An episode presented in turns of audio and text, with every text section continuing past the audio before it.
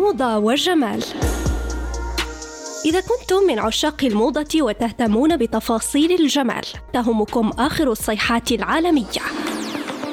الملابس، الأكسسوارات، الحقائب، قصات الشعر، الوصفات الطبيعية وحتى أنواع العطور حسب الفصول. موضة وجمال عنوانكم المناسب يوميا مع أسماء الخياري على ريم راديو.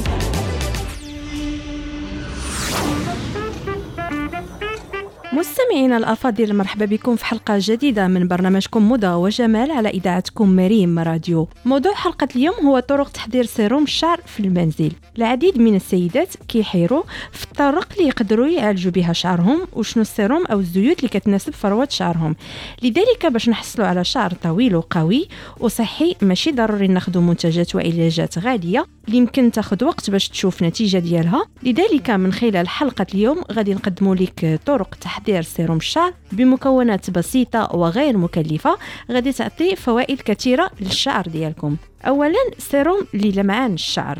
إلا كان شعرك باهت وشكلو ماشي حيوي كتاخدي ربعة المعالق كبيرة من زيت l'avocat جوج معالق كبار من زيت اللوز الحلو جوج معالق من زيت الارغان وجوج معالق من زيت بذور العنب. بالنسبة للطريقة غادي تصيبي المكونات كاملة في شي قرعة صغيرة ونحركوها مزيان وبهذا غادي يكون السيروم جاهز للاستخدام وممكن تدهني به شعرك كل مرة قبل ما تغسليه.